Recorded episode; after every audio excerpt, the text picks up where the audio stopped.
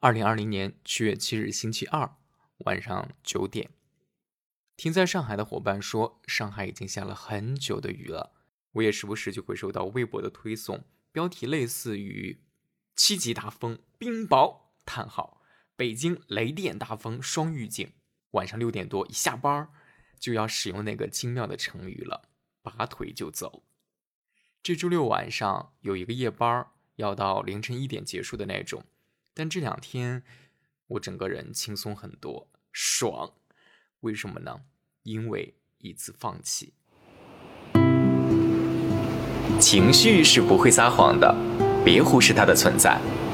这里是情绪便利店。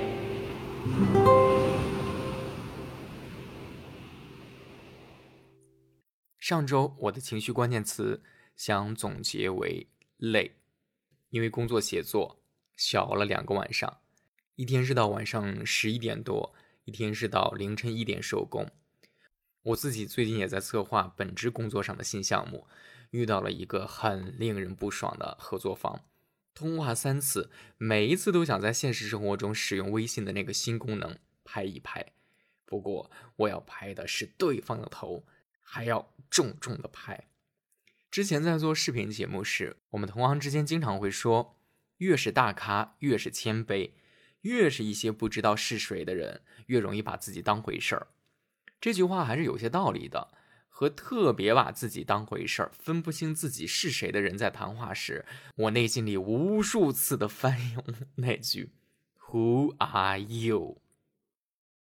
但我长大了，几次都委屈一些自己，硬着头皮和对方还是把该沟通的照常沟通。昨天下班前，终于在新一次的沟通中主动放弃了对方，真的太爽了。到了一个新的人生阶段，没有什么是不能放弃的。我是一个奇怪的物种吗？与其听到拒绝，听到 no，我更不喜欢杳无音讯和拖拖拉拉、扭扭捏捏。人们并不是害怕不好的结果，而是会为没有结果而心烦意乱。过去的这一周，你过得怎么样呢？这一周的情绪便利店，我有了一个新的想法。这次并不涉及任意一个强制的主题，而是单纯的就去了解一些人最近的情绪状态。我把这个板块起名为“心情盲盒”。我们不知道会遇到、会听到其他人的什么心情。要听到的第一个心情盲盒中的声音来自思密达崔，他给我反声音投稿的时间是凌晨三点二十分。喂喂喂。我现在开始说啦。大家好，我叫思密达崔，现在是一个呃自由人，淘宝店主。二零二零年七月四号星期五的晚上，我现在在蹲厕所。嗯，我最近的情绪关键词，嗯，应该是平静吧。辞职之后最大的关键词就是呃平静和满足。之前在四月份的时候从媒体行业离职，其实大家对于辞职以后的一个状态，我觉得更多是一个迷茫迷茫的状态。但是嗯，自从我自己做了淘宝店之后，我发现所有的事情可以自己控制。我觉得开店对于一个人来说有很多的意义，比如说时间能更自由一点，你自己想干的事儿会多一点，你想怎么弄这个店，怎么和你的客户沟通，我觉得这些都是要思考的事情。其实一开始我想开店是因为我姐在卖化妆品，然后我看她一步一步的从一个几个新的店。然后一下子就做到了，呃，一皇冠两皇冠。然后我就想着说，我自己也有一些呃有兴趣点的东西，比如说鲜花这个东西，我觉得我自己比较擅长。当然，我在这个过程中也发生了很多很多的故事，嗯，就是那种什么创业的艰难啊，然后什么什么这个遇见难搞的顾客啊，被人坑啊什么的都有。我记得我遇见最难搞的一个客户，真的让我发愁了两天，是半夜睡不着觉的那种发愁。他首先去三幺五投诉我，我讲讲这个过程吧。说起来了，就是有一天我带了一批货，然后呢，呃，那个花其实我觉得很正常，但是是是一个比较爱脱水的玫瑰。买之前我也标注了，我说这个花不好养，然后新手慎拍。但是我卖的便宜哦，一般我卖我觉得没有那么好养的东西的时候，我都会标的稍微低一点，因为不要让让让顾客有心理预期，不是做一杆子买卖的人，对不对？但是那个客户已经养了三天了，还是回来找说这个花有问题，不拉不拉的。我说有问题，为什么不第一时间反馈给我？我一开始是觉得多一事不如少一事，我就退退你一部分钱吧，嗯，也无所谓了，维系一个客户关系嘛。但是我发现他不满足，他要求我退全款，并且补记扎。我真的不觉得作为一个店主来说，这对我是一个非常常规的要求。然后我说，那那你就走淘宝的这个仲裁系统，或者是怎么怎么样，你投诉都可以啊。然后他就开始了他的投诉的历程。第一步，他先在我的店里去点差评，然后呢，第二步他开始打三幺五。但是 我想说，生鲜这个东西跟跟化妆品跟食品不一样，不致命呀。然后，嗯，也没有说影响到你什么东西，只是说你心理上的一个一个安慰。我就觉得退一部分钱可以了吧，但是他不满足，然后就去各种微博、什么淘宝评论里黑我说我是开黑店啊，或者或者什么的。哎呀，我就觉得说买个花至于吗？就是 人那那个大姐就是投诉了我好几天，那一段时间真的是太黑暗了。我就觉得我为什么要摊上这种客客户啊？自从那天开始，我的店里就再也不随便上架了。买得着就买，买不着就从群里去找链接啊或者什么的卖，只卖给熟人。我就觉得说你这个东西不了解就不要买了，就是相互的都是一种折磨，你知道吗？我特别赞叹这个姐的战斗力，你知道吗？去我每条的呃底下留言，然后还诬诬赖我说什么我搞什么骗人的营销手段，什么什么什么之类的。啊，我真的想说一句，我没有空搞搞那些破东西，然后这这感觉是一个我我惹上了一个被害妄想症的人，然后淘宝小孩还联系我说什么，就什么你你的店被三幺五投诉了，不在投诉范围啊。最后好了，他得到的平衡点就是他拿到了他的赔偿的全款，可是也不是我退的，嗯，最后反正仲裁的流程也没有判我输这样的。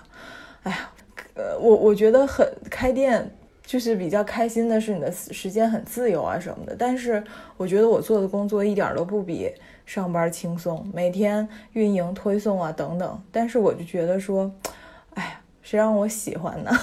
就没有办法，就是我我我我特别想把我这些就是开店以来遇见的这些奇葩的人，嗯，来做一个总结，我我要晒一晒他们。我我忍受的那些屈辱，而我还想起来一个，有一个人他养花养不活，他把所有的花花瓣都掰掉，然后跟我说这个花坏了，包了好几层，里边还是有痕迹。我说这个东西就跟水果一样，不可能一一丝的跟艺术品一样一丝的摩擦都没有，然后没有退钱的结果就是差评，差评之后，嗯，把那个图拍的非常的丑，然后摘秃了的那个那个花瓣啊等等的。哎呀，你说我有时候我也反思我自己，何必呢？就是我不知道他的诉求，我我退他钱，我说我说我退你一半钱行不行？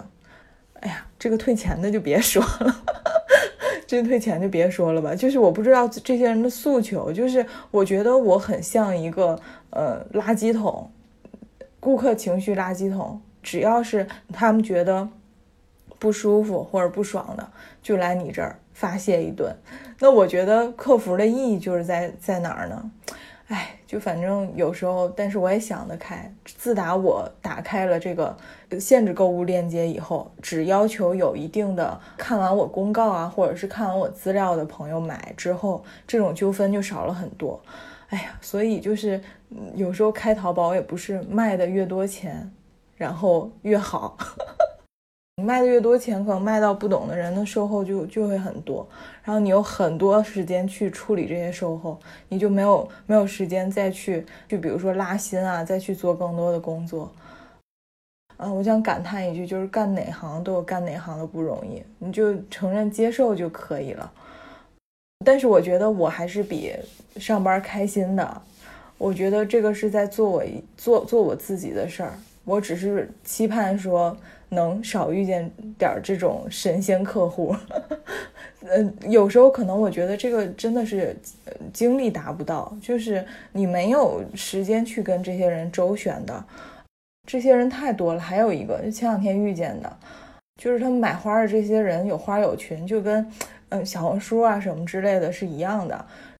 之前他就在我群里摸款，然后还总发那些就是别的家买的图，我都没说什么。然后还总私聊我说啊，我闺蜜什么的，就是在你家买啊什么的，然后是他介绍我的，然后就给我发这个你有没有啊，那个你有没有啊？我然后我就很正常的回答嘛，然后还跟我吐槽这家不好那家不好。嗯，之前我其实就有注意到他啦，因为我每天都上新嘛，他一件都没有买过，并且有一天呃下单了两个我卖的自认为是挺贵的花，然后就开始陆续退钱。然后有一个件儿，我觉得真的很过分的，是因为鲜花这个寄出去真的就收不回来了，他就呃寄出去之后就开始跟我找茬，然后退钱，他就说啊你这个什么没有没有承诺发货时间什么的就发货，我我说我根本就没有承诺过时间呀。嗯，就反正最后掰扯来掰扯去，然后就说了一些很难听的话。他说：“哦，你知道我闺蜜都不在你这儿买花了吗？什么的。”哎呦，我就说真的买不买都可以，就是买卖又不是不是说我我非要求着你买，对不对？就是你看好了你就买，看不好你就再看看也没有事儿。然后就就还说了一堆乱七八糟啊，什么这个这个你知道都没有人在你这儿买花了没啊什么的。我就觉得好好可恨啊！然后我之后就就把这个人拉黑了，就是花儿就等于说是送给他了。我我现在想起来，我就觉得说，哎呀，他是不是就想白拿花儿，或者是怎么样的？我不知道。哎呀，就很多人说零售就是很黑心啊什么的，但是我现在真的不这样认为。我觉得零售的成本很高的。因为散户买东西不像是批发商啊什么的，都是做熟客。因为你不认识他，你不知道这个人他是一个什么样的来路背景，他买你的东西是出于一个什么样的目的。嗯，而且花这个东西又是不退不换的，就很容易遭来这种就是售后风险，知道吗？反正，嗯，哎，说这么一大堆，反正就是 做生意要谨慎。我觉得开店其实，嗯，每个人其实都有这样的梦想，做一摊自己的小事情。但是我觉得还是要评估自己的能力，并且你能能不能接受这样的顾客这样的 污蔑，然后你忍忍不忍得了这样的寂寞啊？其实是一件哎挺困难的事情。还是各位小伙伴们加油，然后都能 做成自己想要的事业吧。刚刚听完的是思密达崔。和三个令他心烦的顾客之间的故事。接下来，我们来听第二个声音。同样，这个投稿也是发生在很晚，凌晨五十三分。发给我声音投稿的是一名没透露姓名的职场新人。首先，很感谢情绪便利店给了我这个发泄的窗口。我先介绍一下我自己，我是一个来沪打工一年的职场新人。尚且还算是一匹野马。最近的我不好，不好的方面大概归纳为职场和健康两个方面。职场的话，我目前的工作很闲，没有成就感，而且我在公司人际关系不好，谁都想把我这个小兵搞走。可我一年下来打的杂活太多了，没做出什么东西来，所以哪怕我这一年都在忙着跳槽，前前后后面了十个。大中小公司，但基本都挂了，只留下两个不太好的机会。我纠结的点在于，我很想逃离现在的环境，但我的朋友建议我，与其去到这两个不太好的机会，还不如裸辞。至于健康方面，可能也是因为我在公司战战兢兢，如履薄冰，搞得我特别草木皆兵吧。我特别焦虑，特别害怕自己生病，也特别害怕自己突然死掉。我前段时间耳后淋巴结肿大，然后就很担心是肿瘤甚至癌症。做了一圈检查下来，医生没有办法证明我有病，也没有办法证明我没病。他建议我去肿瘤医院穿刺，但因为怕痛，于是作罢。另一个病就是我端午去泉州玩，可能因为太阳太大，所以中暑了。休假回来之后我就发了低烧，不过睡了两天就好了。要说最近有什么快乐的事情，那大概就是我的微型创业小有所成吧。我跟我一个研究易学的朋友开了一个八字命理的作坊，两个月来成交七十多单了。嗯，就这样。不管怎样，身体健康都是第一位的，这是我们所有工作和所有生活的前提。另外，我觉得这位朋友虽然吐槽了一些不爽的事，但我相信你能很快的会克服掉这些不良的情绪。为什么呢？因为我注意到，在你说完自己职场上和健康上的问题后，你会不由自主的让自己也留意到生活中开心的事儿。这样的思考习惯，也许就会让你好过一些。第三个声音是位男生，来听听他的近况。嗯，大家好，我是一只来自北方的羊，啊，是一名办公室工作人员，在祖国的最北方。今天是二零二零年七月五日，星期天。如果回顾。一下本周的情绪关键词，我觉得就像这周的天气一样，多云，并没有转晴。为什么这么说呢？这一周又是忙碌的一周，啊，持续的工作，从早到晚，呃，节奏。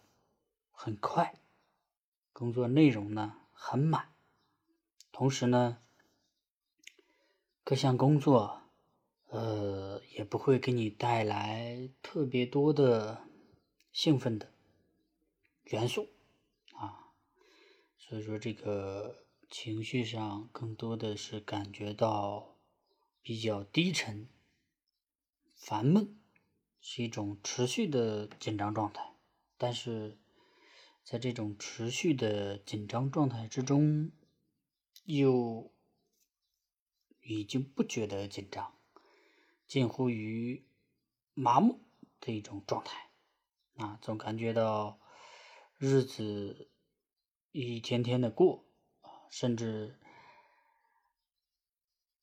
蓦然回首，这个感觉过得非常快啊，并且。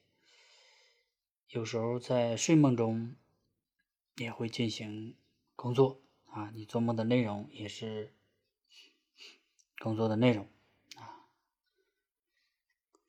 我的感受说完了，很感谢这个情绪便利店啊，让我有这样一个机会来回顾梳理自己的感受啊，觉察自己的感受。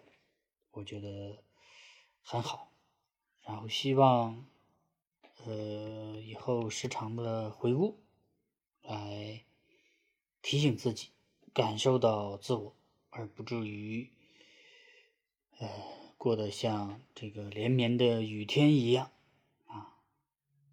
更希望呃晴朗的日子嗯更多一些。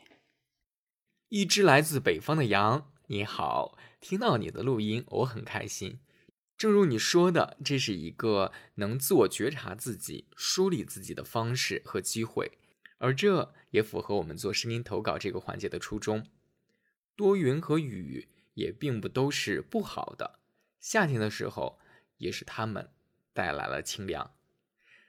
要来听第四个声音投稿了，这是截止目前最南方的一个声音，他在广州。我叫三木，是一个北漂五年、突然南下务工的湖北人。我在广州。二零二零年七月四号星期六，来广州的这段时间，我的心情关键词是好奇，有对陌生城市的好奇，有对未知生活的好奇，也有对全新工作领域的好奇。其实呢，说真的，也有孤独，也有忧虑。毕竟割舍了在一座城市生活五年的情感、记忆和积累，从头开始还挺难的。但今年有什么事情是容易的呢？尤其对我来说，比疫情爆发更早一步的是失业，是没有了稳定的经济来源。我作为湖北人，持续足不出户两个多月的隔离，一方面自己缴着社保，一方面没法回京就业。因为这一次疫情，失业好像变得遥遥无期。可能是人在逆境中，对于人生的方向也变得清晰起来。当我痛下决心找工作的时候，突然觉得工作地点在哪儿无所谓，工作内容是不是喜欢也无所谓。好像人生第一次，我突然这么理性的对待工作。我把求职过程中彼此需求的匹配看得更重要了。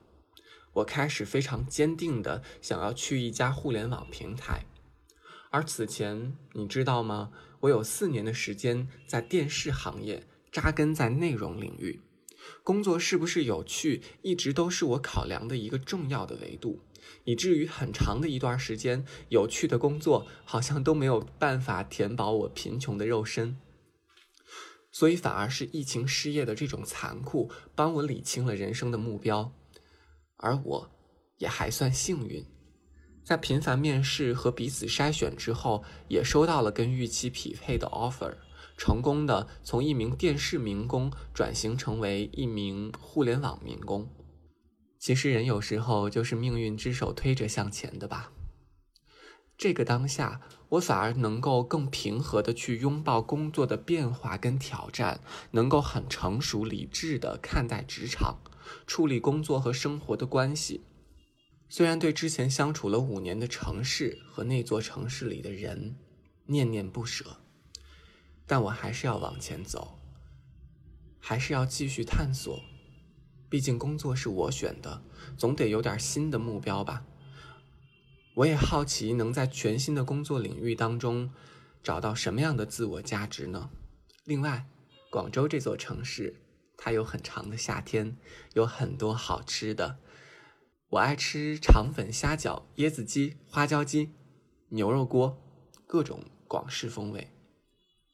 说到这儿，好像有点饿了。其实，如果不用考虑定居，能不停的换着城市居住，我觉得是有意思的。至少能在一段时间里给足我对陌生环境的好奇，这种新鲜感，较之于习以为常的平淡生活，也会显得弥足珍贵吧。所以，好奇是我的情绪关键词。我要记录的情绪故事也已经说完了。最后呢，想送给大家我很喜欢的一句话，那就是保持对世界的好奇与善意。善意当然不必多说，而好奇其实是能让人生有趣一点，有更多的可能。我竟然没有去过广州，听到三木说的这些好吃的时候，真的是很向往。和三木的好心情一样，接下来要听到的第五条声音来自小林，看看他这周都做了什么。大家好，我是小林。这周我的情绪关键词是开心，因为在这周我去上海见到了我好几年没有见到的老朋友，因为我们已经认识八年多了，所以应该能算得上是老朋友了吧。然后我们大概有三四年没有见了。嗯，上次见面的时候，我还是一个准高中生，但是我现在已经是一个大学生了。这三四年的时间里面，虽然没有见面，但是我们还是嗯经常在微信上有联系，所以对彼此的生活有大概的了解。和他吃饭前，我还特别紧张，因为有点担心没有话说吧。但是见面以后，发现完全不会，反而觉得对方非常熟悉。嗯，虽然几年没见，但是我觉得他还是真的是非常了解我。他比在我身边的很多朋友都要了解我，可能是因为真的认识太多年了，就可能我还是特别小的小朋友的时候，他就已经是我的好朋友了。因为我是一个内心有一点叛逆，但是呢，呃，又被大家公认为乖乖女的一个女孩子。然后前段时间。周杰伦出了一首新歌，然后是《莫吉托》，我不知道大家有没有去听过。然后我就一直非常想去酒吧喝一杯莫吉托，但是我一直没有去，因为也没有找到合适的机会、合适的对象。但是我在和他吃饭的过程中，我就随口提了一句，说我想。嗯，想试一下这个莫吉托，然后他说那那吃完饭就去喝一杯，然后我也就同意了。嗯，然后我记得喝酒的时候，我和他说觉得做自己很难，然后他和我说，其实做自己一个关键就是要学会拒绝，学会说不。然后我们喝完酒，他送我回酒店，他问我。要不要在上海的夜风里骑骑自行车？然后我说不，因为做自己要从说不开始。然后我们都笑了。虽然他下半年可能要出国去深造了，嗯，可能在四五年之之内都不会回国，也有可能以后会定居在国外。但是他和我说。嗯，让我有机会可以去国外找他玩，或者等他，如果他有回国的话，我们也可以在国内继续约。嗯，我相信这段友情一定会继续延续下去的，因为他是陪伴了我一整个成长过程的人，而我也见证了他很多的变化，从一个。大学生到回国实习，到嗯，到成为正式的员工，再到嗯嗯，再到现在就是辞职，然后选择继续深造吧。我希望他能过得很开心，在以后的日子里早日实现他希望的财务自由，也希望自己能成为更好的人。最后，希望。我们的友情会越来越好，所以我最近很开心。希望听到这个故事的大家都可以和自己的朋友好好的，然后呢，能遇到很好的朋友。如果你现在没有很好的朋友的话，然后生活开心吧。谢谢大家。很开心又听到小林的声音。上一次在聊工作主题时，我也收到了他的投稿。讲述他在八音盒店兼职的感受，我还记得。那接下来的这个声音投稿太牛了，我打开邮箱时看到时长，真的是当场震惊。那段录音有快四十分钟。出于整期节目的综合考虑，我把这段录音进行了大段的删减，保留了其中的核心事件和核心情绪。我们来听一听吧。我是豆豆，啊，也可以叫我嘟嘟。我是一名自由职业者，目前从事媒体行业，今年是第十个年头。然后我想表达的是，这一个月吧，我的关键词是滑铁卢。嗯，滑铁卢这个词儿，应该也知道，它是一个相对并不那么正面的词儿。我的这个关键词是和我这份工作是完全挂钩的。追溯到就是前一个月，正好进进入到这个一个新的项目里边这个项目里边呢，也是由诸多的艺人组成的这么一个真人秀的节目。那我还是这个艺人这部分内容和执行的负责人，所以呢，跟艺人打交道的机会会比其他的会更多一些。可能我们这一行的人应该都还挺清楚的，就是有一些流量明星其实是挺难搞的。在这个项目里，我就遇到了一个奇葩的艺人和他的奇葩团队。这个东西要说起来，就得说到我们的录制流程了。就是我们录节目会有一个流程，但凡是这种比较大型的真人秀，然后又有很多艺人的这么一个呃综艺节目，我们会在当天录制完毕之后，会安排这些艺人进行备采，就是在不同的房间里进行采访。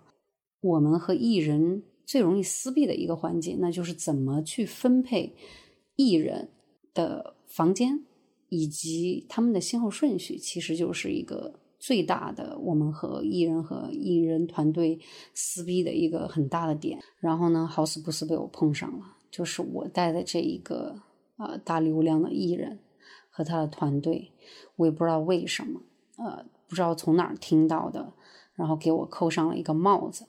说我说的马上就可以进行采访，你让我的艺人等了四十多分钟，你这什么意思呀？然后呢，他就开始在我们所有的采访的那个走廊那儿开始大吼大叫，拽着我。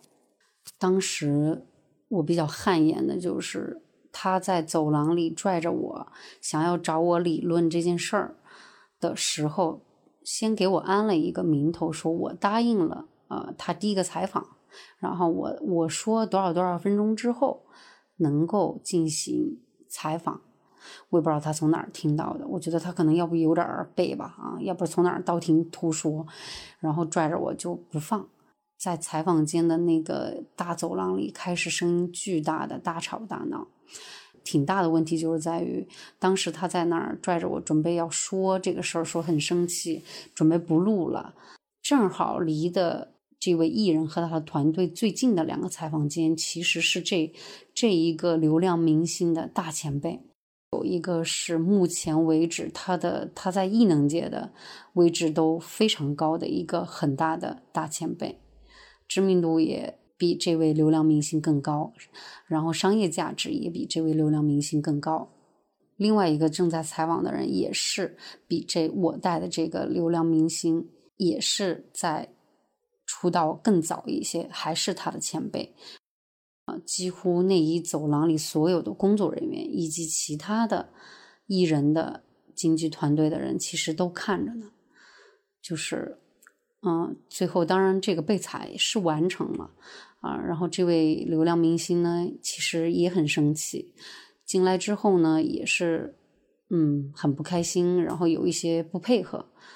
我这儿呢，作为一个导演，当然也是需要进行一个道歉和和劝说，因为毕竟我们的内容也是需要去完成啊。但是我确实是第一次见到这样一个，呃，莫名其妙让我觉得大家都挺成年人了，然后为什么会做出一些行为，会让人觉得有一点不在成年人应该会有的行为规范里边。然后录制完备采之后，我和我的艺同，我们就在那儿复盘，探讨着探讨着，我突然就觉得有点悲从中来了。原因是因为，其实我这两年两年的状态，我在考虑要要不要离开这个行业，因为这个行业对于我来说，它可能是我的饭碗，它可能也算是我一小部分的理想吧，因为我。在这行待十年还没走的原因，是因为我喜欢这份工作的原因，是因为我会面我会遇到很多不同的人，我会和不同的人打交道。然后我每天的工作，它是涉及的东西是很不一样的。我今天可能在做旅游类的，明年我可能就在做体育类的，后一年我可能又在做情感类的。我的工作的内容是在不断变换的，它会给我有很多的挑战和新鲜的感觉。前两年考虑要不要离开这个行业的原因，是因为我对这个行业，也许是因为投入还还挺多情感的，所以呃会对于我们这个行业里面存在的某一些问题，我会很执拗，我会觉得看不到希望，也找不到标杆儿。然后聊着聊着，我就跟我的一同聊到了我们行业目前的生存现状，我自己的生存现状，加上我的现在的人生的这么一个阶段，三十岁左右的一个阶段，然后我就会觉得，哦，天呐，就是为什么会遇到这样的情况，就会觉得，哎，为什么会要去在处理这种问题？就是一些很莫名其妙的问题，就是我们都已经从业十几年了，十年了，为什么还会遇到这么一个，就是这样的对手，莫名其妙。第二个就是我觉得，也许是我也在怪我自己，也许可能是我自己没有在处理过程当中并没有处理到最好。然后还有一个就是到了这个阶段，本身也想要。在考虑说是不是应该要离开这一行，然后遇到了这么一个情况，你就会觉得，是不是真的不应该继续在这儿待着呀？然后说着说着就开始开始哭了，然后哭的原因是因为觉得整个到了瓶颈了，然后觉得挺绝望，就很多东西掺杂在一起吧。我觉得可能除了工作上的，可能也有人生方面的，人生各个方面阶段的。一个想法吧，所以就很复杂的一个情感突然就涌上来，我就开始流泪了。我的一同看到这种情况就开始安慰我，他安慰我是怎么安慰我的呢？嗯，我们这个项目里的一同老大和这个资深一同俩人一起在跟我讲他们当年，呃，对接艺人出现的一些特别奇葩的事儿。其中有一个让我印象特别深刻的就是说，嗯。他们曾经为某某一两个艺人下过跪，太冲击我了。虽然这种事情在我们圈子里其实也是一直有的，但是我亲耳啊听到给谁谁谁下跪的时候，我很震惊，我特别震撼。另外一个一同老大跟我讲说，他曾经被艺人摔过。就是脸上摔过冷粥，就是这种 非常抓马的这种故事，我就突然觉得突然释怀了。很可惜，我无法跟大家去分享 这个这个人是谁，前因后果是什么。但是这个圈子里确实就是有这样的故事啊啊。然后呢，我也觉得挺匪夷所思的，就是到底是什么样的一份工作，要逼得从业的这个。工种需要去为服务这个艺人而下跪，因为什么事儿而下跪？到这种程度，可能艺人或者艺人的团队才能够觉得解气，或者是才能够原谅啊。这个工种里面，可能他们觉得不合理的这个部分，然后我就觉得我靠，简直是我的人生职职场上的。呃，滑铁卢十年里边，职场上的滑铁卢，包括后来我们项目结束之后，我自己复盘自己这个这个节目，呃，我在里边到底有哪些地方做的是要差差一些的的时候，我也在想说，哇，回忆的时候就很痛苦，就觉得哇，天呐，这个滑铁卢，滑铁卢，滑铁卢，就是能想到的只有这个词儿，就是滑铁卢，因为。嗯，我相信今年所有人应该受疫情的影响还挺大的，尤其是我们这一行。然后呢，我们的坐标又在北京，北京又是全国最严的，老天爷赏口饭吃，其实已经是还挺难的了。但是就是那也是快经历了四五个月之后，我们才开始开工的。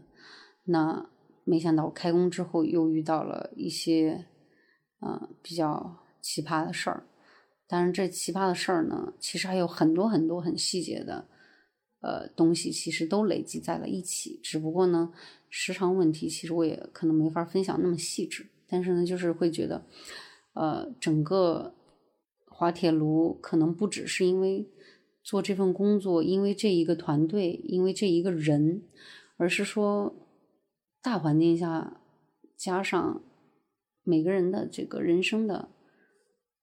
进度和阶段真是特别大的一个影响。你会觉得啊，没车没房，情感又没有，然后工作上好像似乎也没什么特别大的进展，所有东西都停滞不前。嗯，所有人，你的身边的人，不是结婚就是生孩子，不是买车就是买房，啊，不是事业上大展宏图，那要不就是回家老老实实的，啊，完成自己的使命。啊，至少他们在他们的他们的那个时间轴里，他们是往前走的。但是对于我来说，可能就是一切都在停滞不前，一切都是很灰暗，一切都是。太未知了，太焦虑了，所以当下就会觉得，由于工作的关系，由于这件事儿的一个导火索，让我觉得事业的滑铁卢之外，人生也是滑铁卢。虽然这么讲，好像是不是也有点早？可能定义下的太早了，人生滑铁卢可能有点太太太重。但是就是确实这段时间滑的还挺厉害的。所以呢，我的情绪应该处在一个比较相对比较负面的一个状态吧。如果说非得让我做个总结，我并不会，我并不会那么的积极向上。对我来说，滑铁卢这个东西，大概应该是每时每刻每个人应该都会发生吧。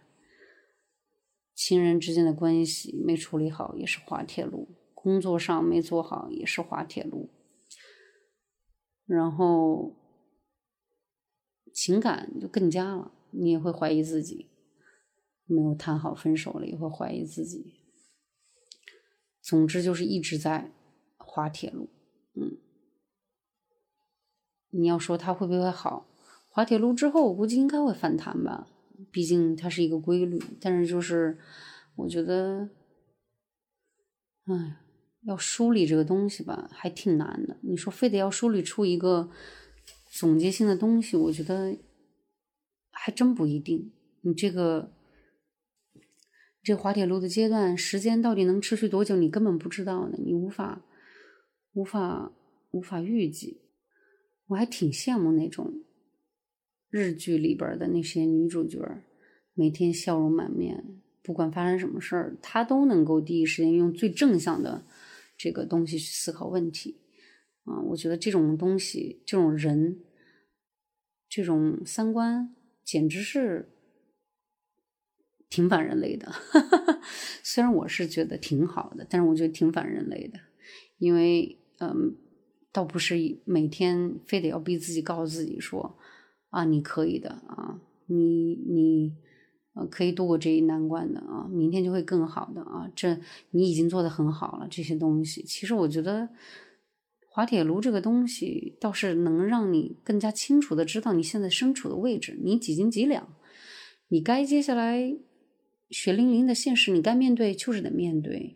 你这个事情没有处理好，它就是没有处理好，你没有跨过这个坎儿，它就是没有跨过这个坎儿。最终说白了，结果论来说的话，它就是一个不好的东西。滑铁卢，对，它就不是一个好东西。这个不好的东西，就看每个人到底会不会用正向的思维去思考这个问题了。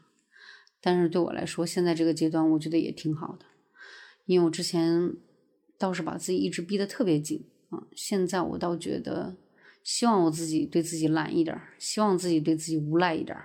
然后希望自己对自己觉得可以不用那么勉强自己一点，我觉得慢慢的去修复一下，也许迎接你的可能可能会是下一个滑铁卢，但是呢，我觉得把心心态调整到一个，即便面对血淋淋的现实啊，你也不会再荡下去的这种状态，再去面对之后的，不管是不是接下来是不是一个滑铁卢，或者有更好的。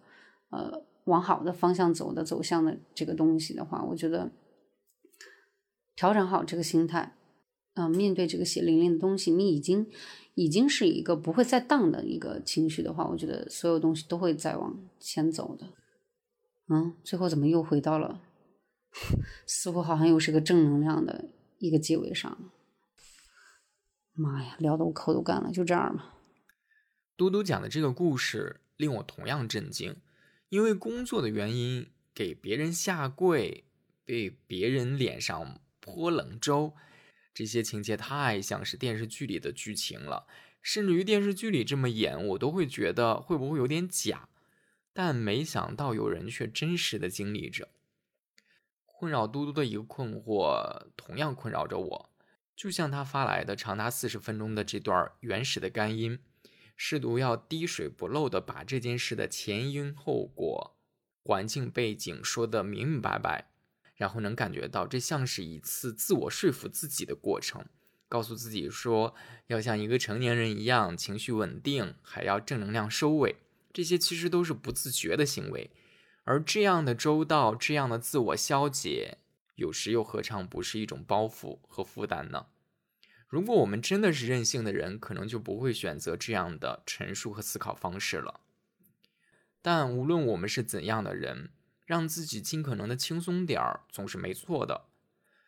接下来，我们来听听第七个声音投稿，它来自我的朋友可可。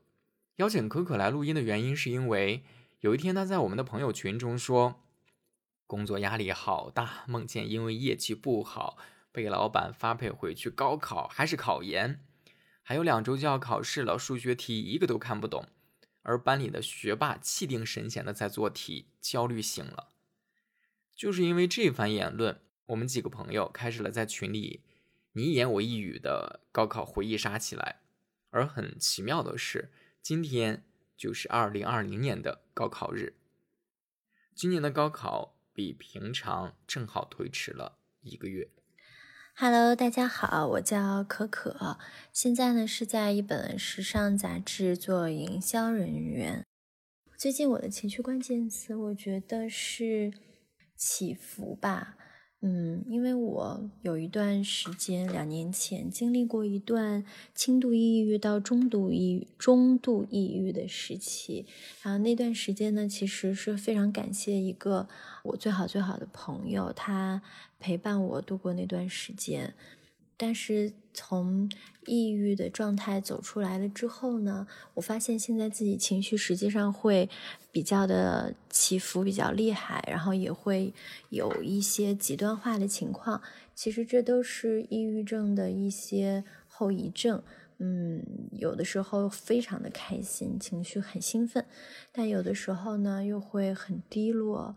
嗯，非常的。嗯，对很多事情丧失一些信心。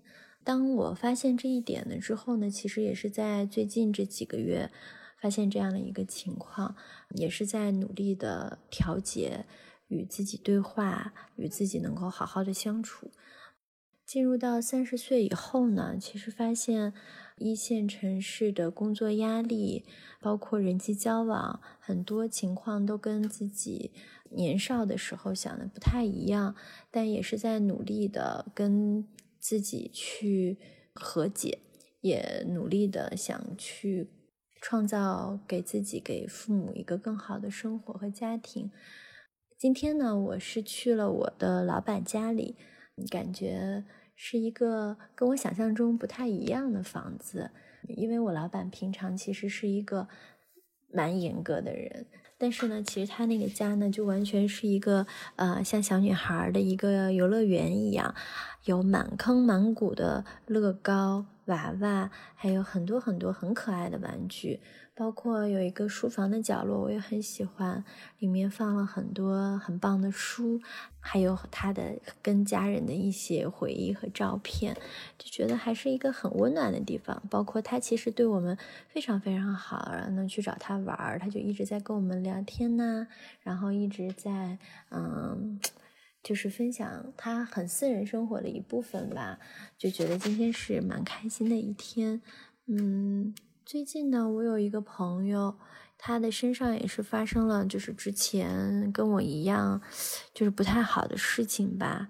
就是嗯，跟他一起分享完，帮他分析之后呢，其实就是很长的一个时间是没办法就是甚至没办法站起来，因为去安慰别人的时候，就让自己重新又回归到那个很阴影、很黑洞着的一个状态。嗯，一度也是有一点点的难过和难熬。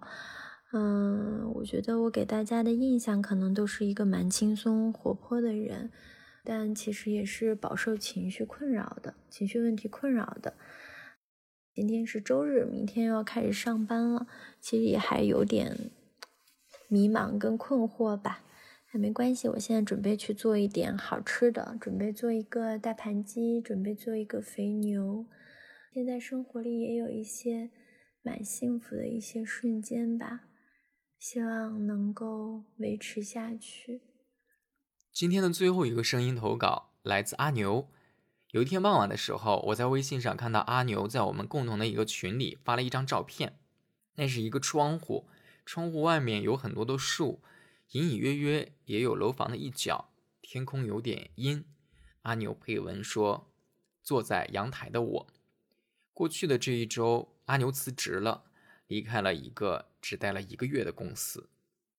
我叫阿牛，是一个工作九年还在寻找职业方向的人。我在北京。二零二零年七月五号，星期日。这个月我的情绪关键词是迷茫、纠结。为什么是这个词呢？二零二零年对我们很多人来说都是非常魔幻的一年。嗯，因为疫情的影响呢，我也要开始寻找新的工作了。但是在我找工作的过程中呢，其实我是非常迷茫的。因为我工作虽然已经有九年的时间了，但这九年我的工作身份是比较复杂的。我前面四年是做的是节目导演，中间四年呢，我又做的是课程策划，同时做的是四年的节目主持。那在找工作的过程中呢？其实我的倾向是找主持相关的这种工作，但在找的过程中呢，就会发现这种工作呢特别少。另外呢，可能用人单位就想要找那种应届生，或者是工作只有一两年或者两三年的，就比较年轻的女生，而且他们，嗯，就是薪资待遇也会低一些嘛。那节目导演这一块呢，可能我自己又不是特别喜欢。因为我已经从节目制作的这个状态里边，嗯，已经出来有四年了，就很难再去投入到节目制作的过程中。因为我觉得节目导演真的还是挺累的。我原先做节目导演的时候，基本上是没有周末，没有节假日，而且没有准时下过班所以我不太再想回到那种状态里去，所以本身可能就会比较排斥吧。但你在找工作的过程中，你会发现节目导演的工作要比主持的工作要多一些，所以我在找工作的时候也是比较纠结的。那在找了一段时间之后呢，呃，遇到了一个创业公司，然后这个创业公司呢，呃，其实本身我并没有特别想去，所以我在跟他聊的时候，我把自己工资也没有报得很高，可能比我现在要稍微低一点。嗯，但是对方可能就比较看重我的履历，呃，又有主持的经验，又有节目策划的这个经验，所以他们就比较想让我过去。所以当时我也比较纠结，我到底要不要去？如果我不去的话，那可能我还要继续再找工作，我到底能不能找到更好的工作，这是一个问题。但是我去的话，我会发现这个工作我不是特别喜欢，因为我觉得这个公司的经营方向不是很明确。嗯，那一个新的创业公司呢，它可能就需要你投入更多的精力进去，因为如果是一个呃大型的公司吧，它可能它的工作流程就相对来说就比较确定了，而且各个部门的职能也比较确定，所以工作起来你只需要优化自己这一块就好了啊。但是一个新的创业公司，它可能需要优化的部分就非常的多，嗯，所以我就很纠结，这是我不想去的点啊。另外，我觉得工资。并没有说是 让我觉得非常的满意，嗯，所以我就很纠结，嗯，那在纠结的过程中呢，我就会咨询自己身边朋友的这个意见吧。那大家就会觉得，你现在如果闲着，可能你是没有收入来源的嘛。那你如果去做的话，如果做一个月，你发现，哎，好像这个公司还不错，呃，这个方向也还不错，那可能它对于你来说就是一个长期的工作嘛。那如果工作了一个月、两个月、三个月，你发现自己不适合，那你最起码在这个期间也挣到了一份工资嘛。所以它就是一个比较保险的一个选择，嗯，那就是去。所以最后呢，我就选择了去。那在去了之后呢，其实我前面担心的问题还是会有，就是公司的经营方向不是很明确，就是一个新的创业公司，各个部门包括它的所有的这个流程都是从零到一在搭建的过程，所以我前面担心的问题还是会遇到了。嗯，那因为我刚开始并没有特别 想做这份工作，所以我就遇到这些问题，我就第一时间可能产生的想法就是，我想离职，我不想做了。嗯，就是你没有抛弃自己犹疑的这种想法，所以还是没有很坚定的去做这份工作。所以遇到问题第一时间就是想的，我不要去做了。那其实我就在这种纠结的过程中呢，坚持了一个月。嗯，因为在我想放弃的时候，我可能就会告诉自己，那你既然选择了，你最起码你先去坚持一个月，然后看看，说不定会有一些新的这个发现。嗯，通过自己的这个努力，可能会有一些新的进展。但是因为自己内心并没有非常的想做，所以在遇到问题的时候，并没有一些很积极的解决的这个方方法。所以在熬了一个月之后呢，我还是选择离职了。那我这份工作呢，可能。我就是想告诉自己，还是要选择一个自己想要去做的这个工作，或者是你要选择了，那你就不要再给自己有退路。如果你总是这个想法就很就是飘移不定的话，其实对自己也不是特别的好。那现在呢，我已经从这个工作中离职了，就是我的这种迷茫纠结，要不要离职，何时离职，就是这种状态。可能我短暂的告别他了，那目前我会觉得，哎，好像是一种比较轻松的状态，不用每天那么纠结。就是我离开这份工作，其实也才几天的时间，但因为我已经从那种比较纠结的状态走出来了，所以就会感觉好像这份工作已经离我好遥远了。但是我感觉这种轻松，它只是暂时的，因为我从这个工作里边出来之后，我还是要找新的工作。我马上还是要面临的就是这种纠结迷茫的状态，所以这个状态还是要去解决的，只是这个时间早晚的问题。我也希望我能够很快的去找到一份让我自己觉得能够踏实下来心、好好去做的一份工作。所以接下来我还是要去克服这一块的问题吧。不知道正在收听这期播客的你，最近的情绪关键词是什么呢？心情盲盒不定期开放，非常欢迎你的声音投稿。你可以把你的情绪故事和我们分享，不限制任何主题。声音投稿邮箱是二四三三零五九零八八 @QQ 点 com。我们将固定的接收每周大家传来的声音情绪报告。如果时机得当，这些声音投稿都将会集结成节目进行播出。当然，联络我们的方式还有很多。第一，你可以在评论区中留言和我们分享你的看法。